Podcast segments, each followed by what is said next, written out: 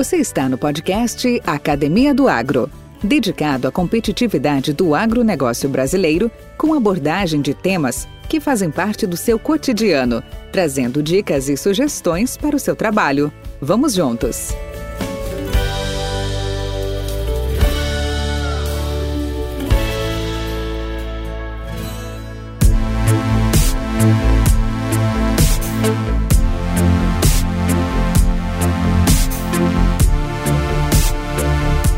Acordo com projeção recente da Companhia Nacional de Abastecimento, a CONAB, a produção nacional de alimentos deve crescer 15% na safra 2022-2023, isto em relação ao período anterior.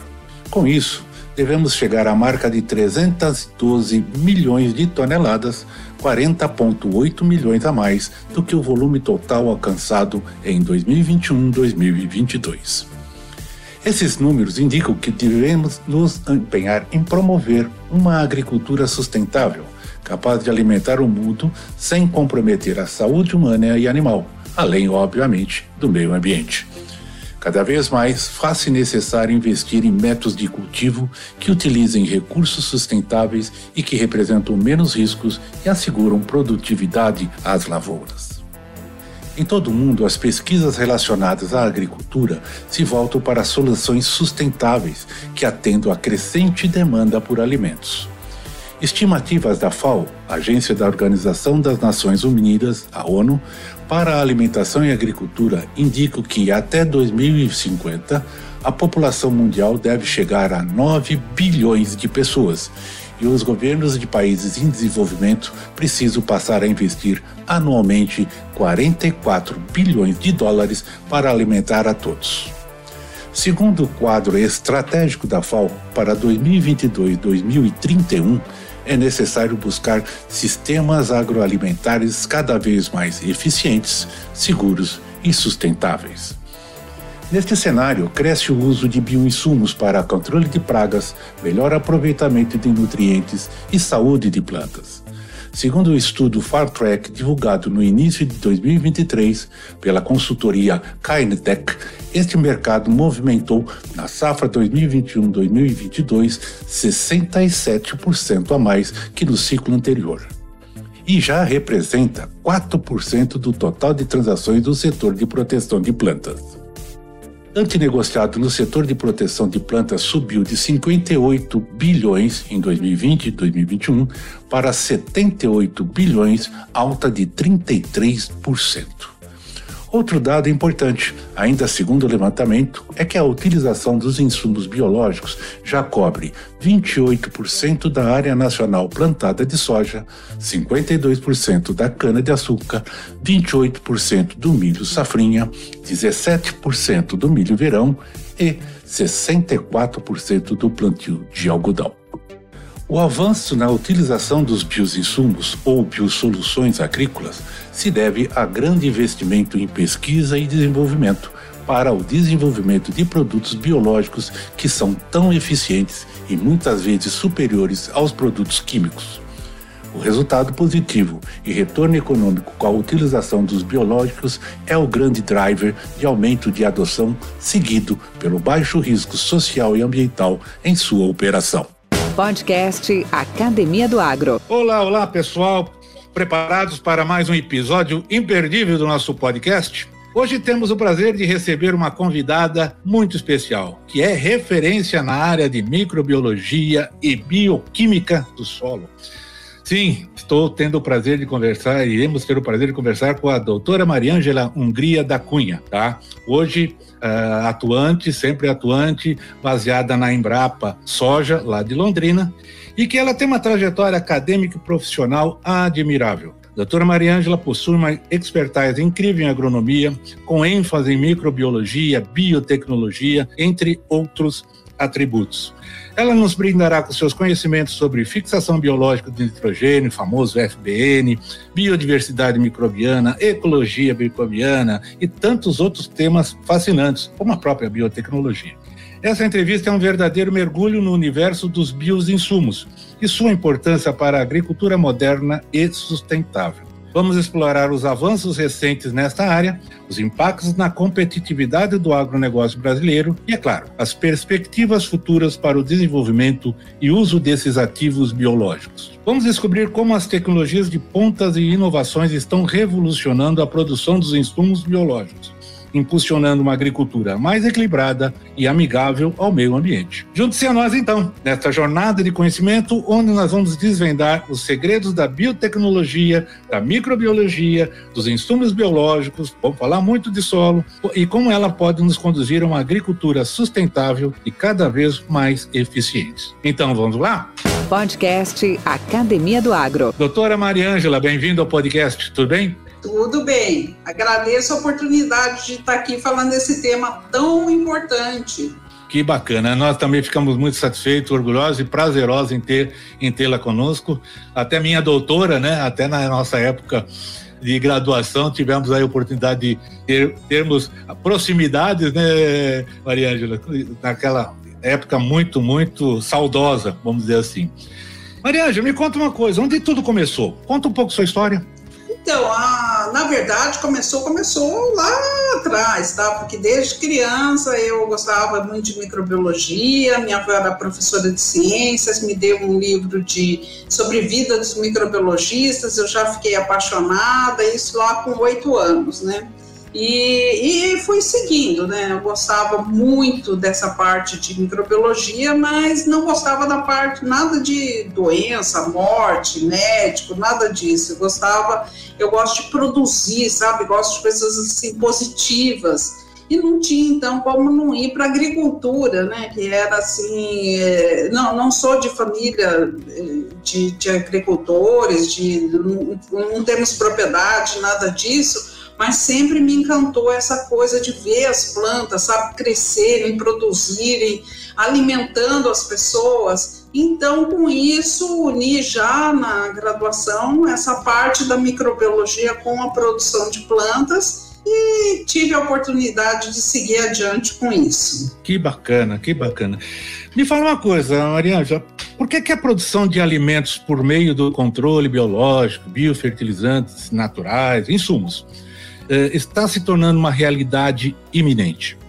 Então, eu sempre acreditei nisso, desde a época da graduação, e na época não era visto com bons olhos. A gente estava tava ali, eu entrei na faculdade em 1976, era o auge da Revolução Verde, dos fertilizantes químicos, e fui muito mal vista até de querer trabalhar com biológicos. Eu nunca vi assim os químicos como inimigos, mas os químicos me viam como uma inimiga tonta, entendeu? Que estava é, perdendo tempo, que não tinha. Vi várias vezes assim, mas você, você tem que ter futuro, tal, vai para é, vai para os fertilizantes. Eu falava, não, mas eu acredito realmente que essa via biológica, é, primeiro que era o que me encantava, e segundo que é, tem muita chance de ir para frente, a gente pode colocar isso mesmo em agricultura é, de alta produção. E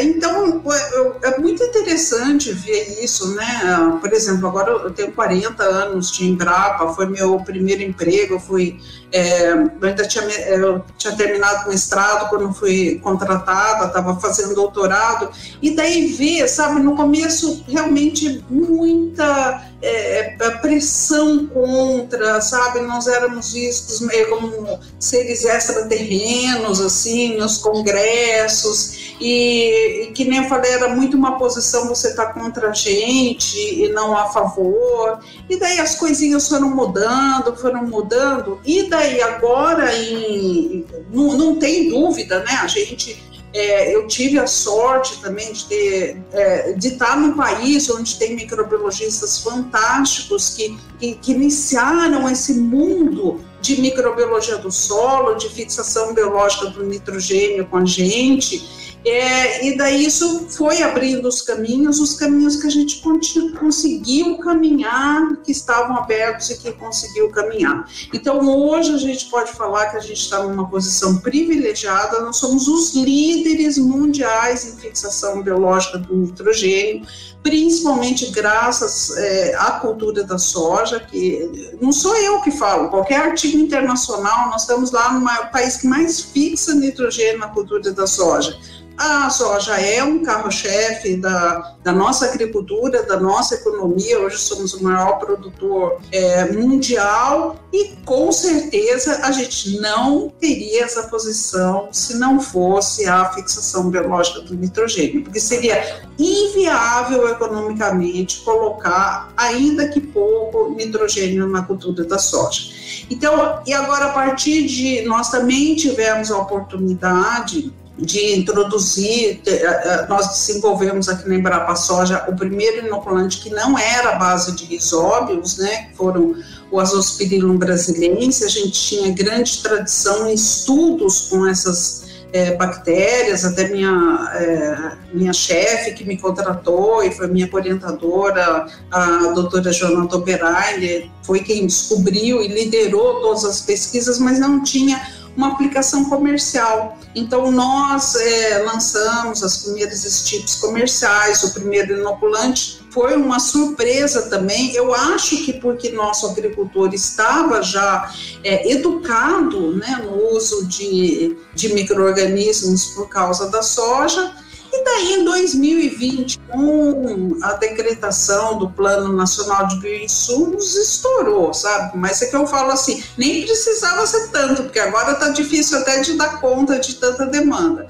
Então, eu vim lá do zero, sabe, para o mil, ou um milhão que está agora de impacto, de acreditar, de tudo isso. Marianja, você falou de revolução, né? Até por ser, nós temos contemporâneos isso, Norman Bullock, com a questão de fertilidade, Revolução Verde. Uh, há pouco, há, alguns anos atrás, não tantos anos atrás, a tal de Revolução Digital. Agora nós estamos vivendo a revolução biológica, que é o grande trend, sem dúvida, para o futuro. Essa questão de nanotecnologia, biotecnologia, ferramenta espetacular que está à disposição. Então, assim, é, as inovações são cada vez mais velozes e cada vez mais é, efetivas, né? Mas me fala uma coisa: quais são os benefícios dos micro-organismos no solo para a resistência, produtividade e qualidade das culturas agrícolas? Eu vou falar principalmente da classe de micro-organismos que eu trabalho. Eu não trabalho é, com controle biológico, eu trabalho com micro-organismos para substituição total ou parcial de fertilizantes químicos.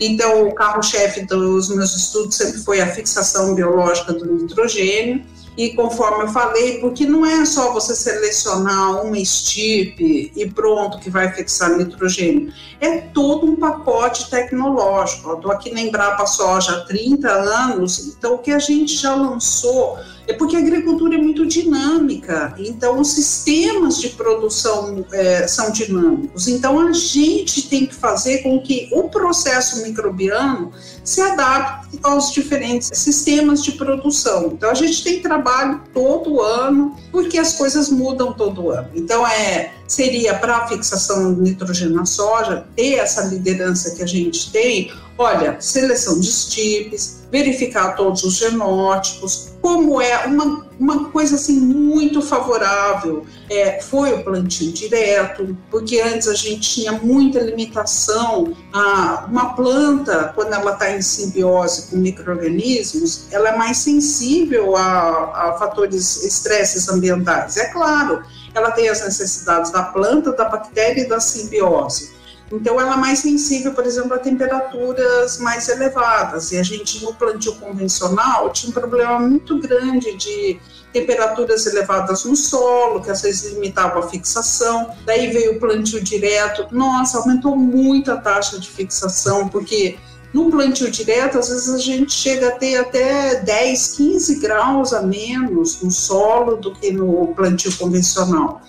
Então, essa foi uma outra revolução. Daí veio a parte do, da intensificação do tratamento das sementes com agrotóxicos, e daí isso não era compatível com as bactérias que são sensíveis. Então, começamos a, a, a por exemplo, lançamos a inoculação no suco para ficar um pouco afastado da, das sementes, micronutrientes por pulverização. E agora Daí hoje a gente já não fala nem em adicionar micro-organismos eh, numa cultura, a gente pensa em todo o sistema, porque a gente não cresce uma cultura, né? Então a gente pensa nesse sistema, por exemplo, para mim o carro-chefe hoje dos trabalhos é esse sistema maravilhoso de integração lavoura-pecuária, não, então que entra soja, entra milho, entra braquiária, ainda não posso estudar o boi, né, o boi está tá fora, não tenho aqui, mas já estou com parcerias para a gente também estudar o boi. Então, o meu carro-chefe sempre foi a fixação biológica do nitrogênio.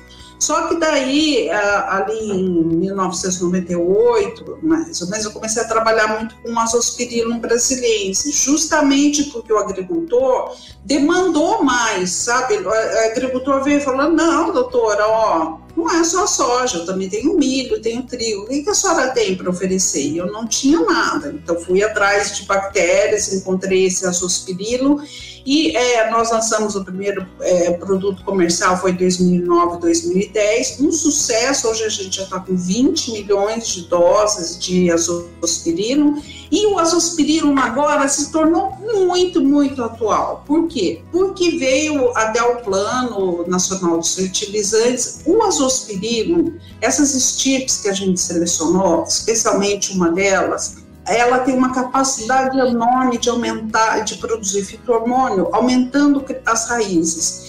Então, tem ah, experimentos aqui que a gente viu um aumento de até três vezes no volume, nas raízes finas, que são aquelas que absorvem água e nutriente.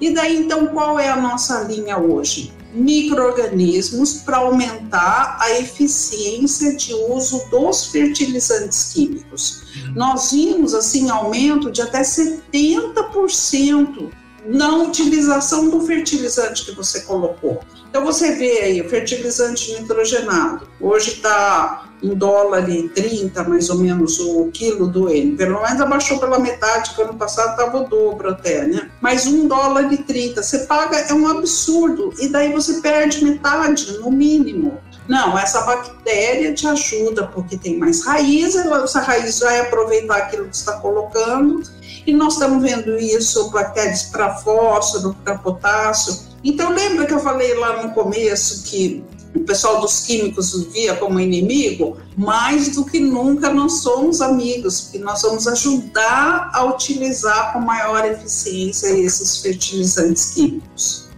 Viu, Maria, inclusive que você comentou sobre essa questão do fertilizante, até a semana passada eu entrevistei um pessoal de uma de uma empresa, né, voltada ao que eles chamam hoje de biofertilizantes, né, com a utilização de Bom, palavras deles, tá? Eu não, eu não conheço o produto, mas assim, do, o produto, né, o serviço que eles estão fazendo, com as estirpes é, mais, é, mais sofisticadas e tecnificadas do mundo para poder aumentar a eficiência de absorção dos principais macros e, e macros essenciais e secundários do, uh, do solo. Aí eu fiquei imaginando, né, que, que realmente se tem, se tem um primeiro passo dado isso aí, é, foi com, foi com a, a inoculação através da produção e obtenção de nitrogênio, né? E hoje todos eles, a maioria das empresas, não são poucas, né? Estão todas migrando para, para esse, esse, esse, essa metodologia. Acontece que na época se trabalha... Bom, Falo de cadeira também. Antes a gente trabalhava na nível de extensão, junto aos produtores finais, aos agricultores, em utilizar fertilizante. Esse era o primeiro ponto. Segundo, começou a melhorar as práticas desse o nivelamento de dose, a absorção de dose. Aí a própria indústria começou a especializar nos aspectos físico-químicos desses produtos, ou em termos de granulometria, ou em termos de uh, matérias-primas com mais ou menos melhor solução, né? Tipo que a gente usa a, a, a diluição, né? Exatamente, para poder absorver. Depois fosse falando em, gran, em nutrientes num grânulo só, multigrãos que eles falavam, e hoje já agora a associação, né, com com, com, essa, com esses ativos biológicos que a gente está comentando.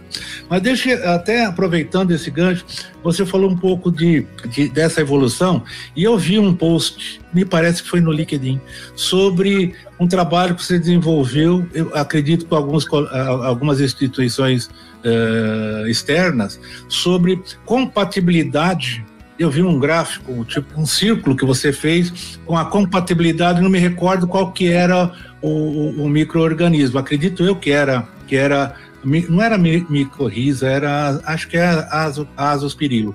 E eu vi a imensidão que tinha de produtos que eram sinérgicos e aqueles que eram menos sinérgicos, né? Eu gostaria que você comentasse um pouco sobre isso.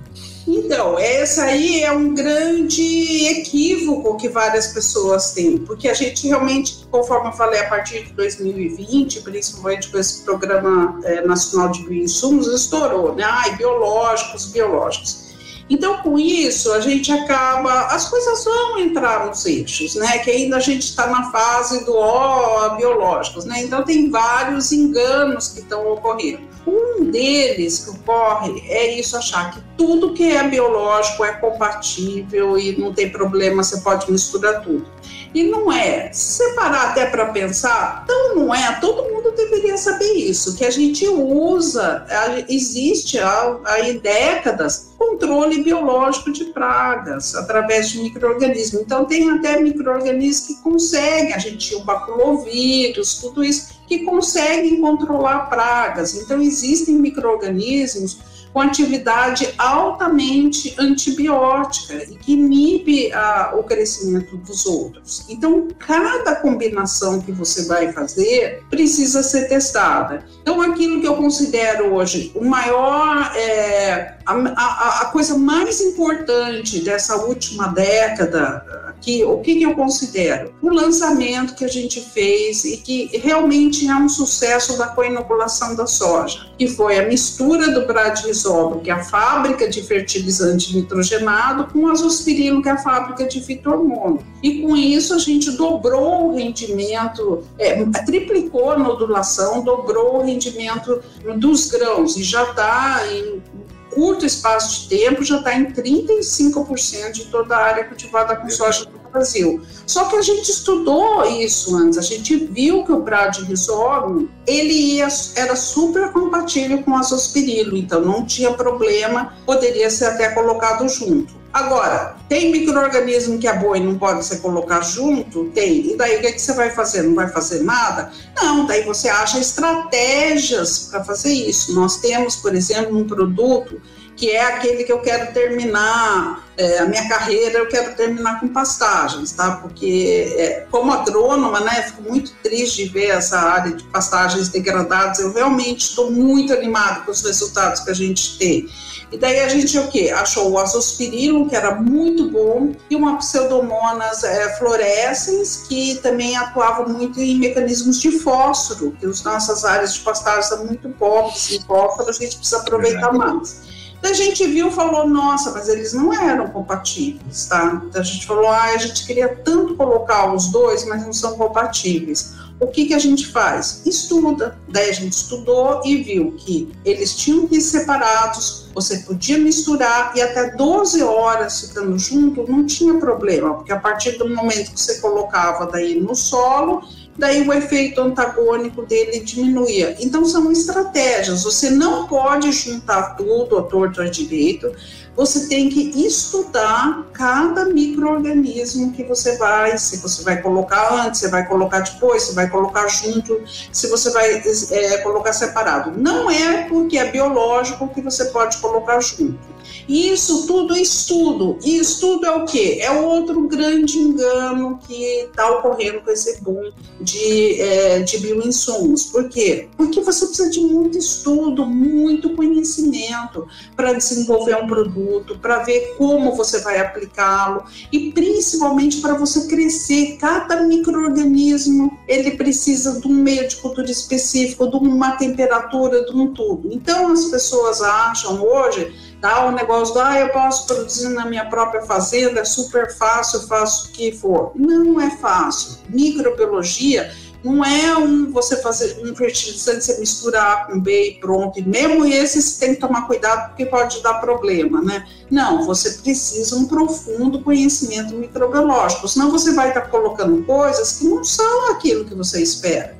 E a gente tem analisado muito desses produtos produzidos em fazendas, né, por pessoas que não, que não têm o tempo, a, a, o conhecimento para fazer aquilo, e a gente encontra de tudo, menos do, do que era para estar tá lá.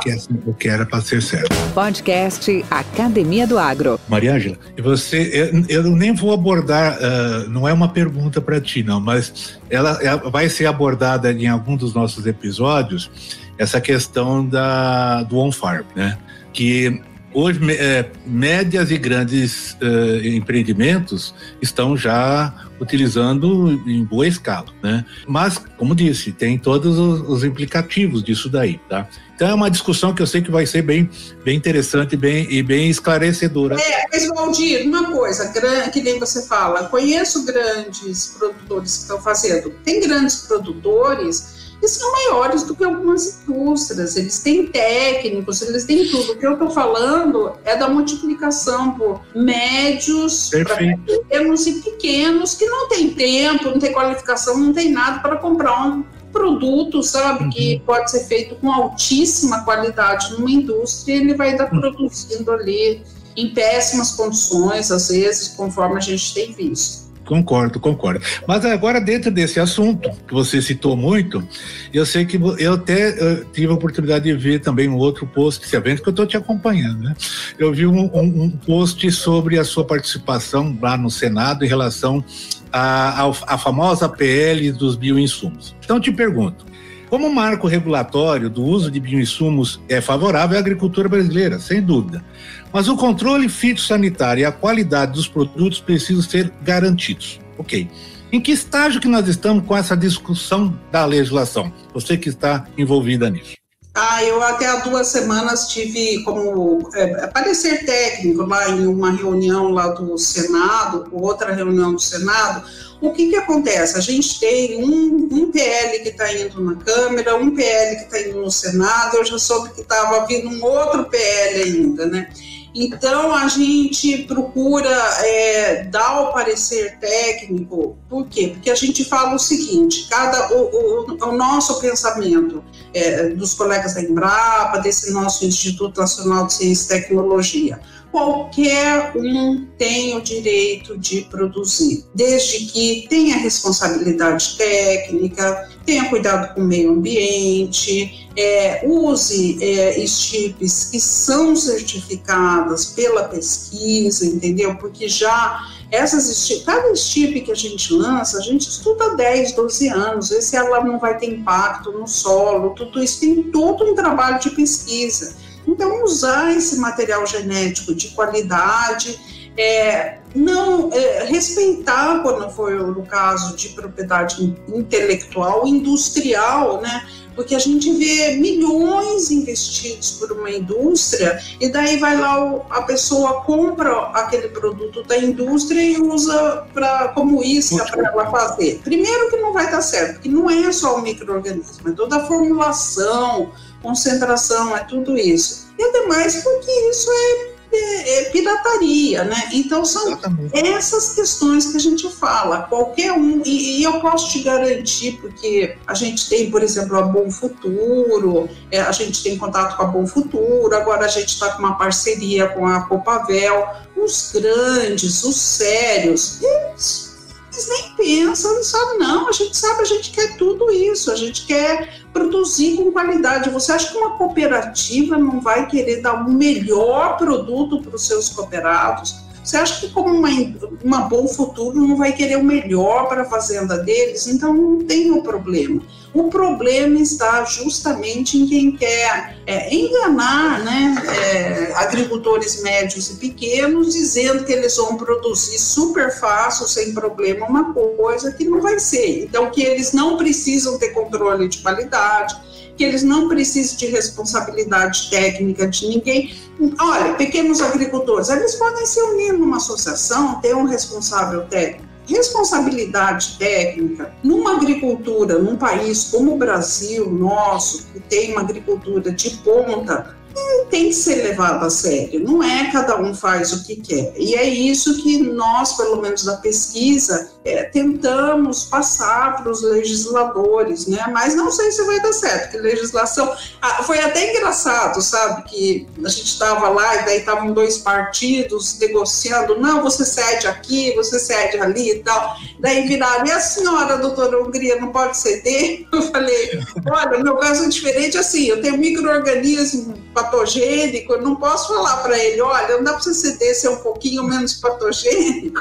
Ó, questões técnicas, o mínimo que a gente coloca é aquilo, né? É baseado em anos de estudos que a gente Exatamente. teve. Então vamos torcer para as coisas darem certo. Tecnologia não tem partido. Essas coisas de essa, é, não tem partido. Agora, é, ainda dentro dessa, dessa abordagem, o, o, o, mapa, o Ministério, está preparado para um, tra um trabalho regulatório, eh, fiscalizatório de, de, desses produtos, desses insumos, no sentido assim de ter, ter uma, um regimento, a, as regras do que pode e que não pode, fiscalização a, ah, suficiente para poder controlar um pouco mais isso, como existe em outros insumos, a indústria farmacêutica tem muito isso também, né? Ah, ah, o mapa estaria preparado hoje para isso? Olha, eu acho que o mapa, como a, a grande maioria dos ministérios, como da Embrapa, como tudo, a gente está com uma falta de recursos humanos bastante grande. Tá? Então, a fiscalização que eles fazem hoje é, é muito pequena, a amostragem muito pequena, e eles trabalham muito, é o que eles conseguem fazer.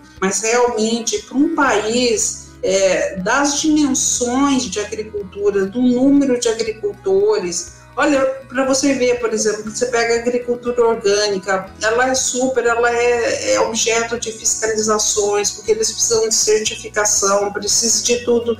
É muita gente que precisa, então realmente está bastante limitado disso. O conhecimento eles têm, e inclusive porque, por exemplo, tecnicamente, né, Embrapa é o braço técnico do Ministério da Agricultura e tudo, a parte de legislação, eles têm super experts, grande experiência nisso, e estão é, sempre em contato com. Porque também não é só a legislação do Brasil, tem que respeitar os outros os acordos internacionais e tudo isso. Então, ter o conhecimento para fazer as coisas, a gente tem. Agora, a operacionalização, nossa, anda bastante difícil. Vamos ver aí se os concursos conseguem é, suprir um pouco isso. E, embora essas ferramentas novas, sabe, ajudem um pouco, não adianta, tem coisa que você precisa de gente mesmo, tá? Não é inteligência artificial que vai fiscalizar, não é drone, eles podem ajudar a acelerar o processo, mas vai precisar de gente mesmo. Mariângela, então, então você sabe que cada vez mais nós estamos chegando perto do fim, isso faz parte, né? É a natureza, é a vida. E aí eu queria perguntar assim: qual foi o pior momento na sua jornada profissional? Mas o principal, como é que você superou eles? Olha, o, o pior momento da minha vida profissional, acho que foi lá no, no começo, na, que nem era é, realmente profissional ainda, foi na foi na graduação, porque eu acabei engravidando por acidente, daí tive, aí também tive uma filha especial, então aquela parte de terminar e ter que trabalhar e fazer faculdade, as crianças, então aquele acho que foi o maior desafio. Só que, gozado, que hoje eu vejo, eu falo assim, nossa, é, é, foi realmente um desafio, mas na época eu acho que era tão criança, tão assim, que parece que, sabe, não era tanto assim, mas as coisas é, deu tudo certo lá, e às vezes eu penso, nossa, realmente deu certo lá, e todo mundo falava que não ia dar certo, mas deu, né? Agora, olha, é, a gente fala que é matar um leão por dia, entendeu? É, é fazer pesquisa no Brasil é o título de um sacerdócio. Eu falo que a gente não faz pesquisa, que faz milagre, porque tem que sair atrás de dinheiro todo dia, é ridículo o que, que dão é, de dinheiro para gente. Então, tem os altos, mas aí você consegue um resultado, você fica super alegre. Então, é uma vida meio assim. E no Cheia fim, de sempre. É, ah, mas, mas, no fim dá tudo certo, e dá tão certo que, olha, hoje eu já podia até estar aposentado e tudo, mas não consigo viver sem meus bichinhos depois, amados. Depois que foi picado pela pela abelhinha não tem mais jeito, né? É, Mas, e, e o que você faria se tivesse começando hoje? Diferente. O que você faria diferente se tivesse começado hoje novamente? Olha, eu penso assim, eu falo assim, nossa, se eu tivesse nascido hoje, onde Bissum já é considerado e onde tem todas essas ferramentas que você falou, nossa, acho que poderia ir tão mais rápido, entendeu? O screen hoje de bactérias, por exemplo, a gente faz super rápido. Uma, uma análise aí, a gente põe ali já sai o genoma inteiro, entende? Então é tudo tão rápido que eu penso assim, nossa, as coisas iam ser mais fáceis. Mas tudo tem sua, sua época e elas não seriam mais fáceis, né? Se a gente não tivesse ajudado a, a, cientificamente a que elas chegassem a esse ponto de ser mais fáceis, né? Verdade. E o que te deixa empolgada hoje com a sua atividade? Você já Ai, me falou das pastagens, né? Mas quais são os seus planos e desafios futuros? E aí, então, sabe, é tudo. Eu, eu realmente me sinto muito empolgada. Eu só espero ter saúde, principalmente saúde mental, né, para continuar nisso. Eu estou muito empolgada com a parte das pastagens, porque sempre foi um sonho para mim. Eu comecei lá na graduação, eu fiz estágio no Instituto de Zootecnia, lá com a parte de forrageiras, é, gostava, tal, depois então, agora, e para alguém que amava lá as forrageiras, né, era muito triste para mim não poder trabalhar com forrageiras, porque a, ah, eu estou num centro de produto, então aqui é soja, né, o carro-chefe, eu consegui entrar no milho e trigo tal, mas não, não tinha espaço para pastagem. Quando o sistema integração lavoura-pecuária é, apareceu, daí eu falei, uh, minha chance. Então, é, como agrônoma, né, como pessoa que sempre lutou muito por isso, de sustentabilidade, agora agricultura regenerativa, é, poder dar contribuição para isso que eu acho a maior vergonha que a gente tem, esses 180 milhões de pastagens, 60% em estágio de degradação. A gente pode melhorar, liberar isso para culturas, daí não tem que derrubar uma árvore, que a gente tem muita. Olha, hoje eu, eu faço assim, experimento só em área bem crítica, tá? Então, para mim, tem que ser no mínimo ali 85, 90% de areia, porque eu testo lá nas coisas bem, porque eu falo, se funcionar lá, funciona em qualquer lugar. E a gente obtém, por exemplo, 5 mil quilos, sabe? Era de primeiro ano de areia. Então, hoje a gente tem tecnologia para áreas muito difíceis. Então, vamos recuperar essas áreas de pastagem que às vezes são menos difíceis do que essas com, com as quais eu tenho, esses alienídeos que eu tenho trabalhado. Então, esse é o meu sonho que mais me empolga. Na hora que eu olho uma planta, eu vejo assim uma super raiz, nossa, tô feliz, viu? Tô realizada. É. E, Mariana, e um conselho para os nossos colegas aqui do agro. O que, que você recomendaria? Olha, eu acho que a gente tem que ser é, humilde para reconhecer. Eu vejo muito, muitas pessoas do agro assim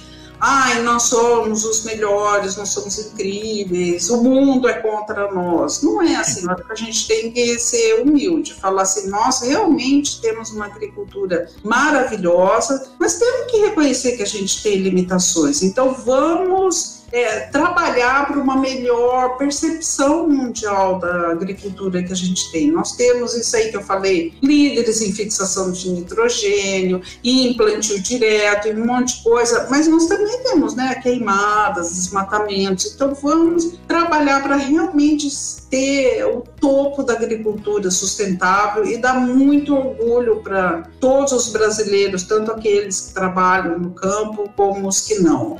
O agro é maravilhoso, é incrível, paga nossas contas, mas vamos ser humildes e, e, e, realmente estar conscientes de que a gente precisa melhorar em várias coisas se a gente conseguir produzir o que produz hoje, nas mais diversas condições, a gente vai conseguir melhorar nossa sustentabilidade. Bacana, bacana. Mariângela Hungria da Cunha, muito obrigado pela sua participação. Ficamos, eu fiquei extasiado aí com essa esse nosso papo. Espero ter outras oportunidades, com certeza.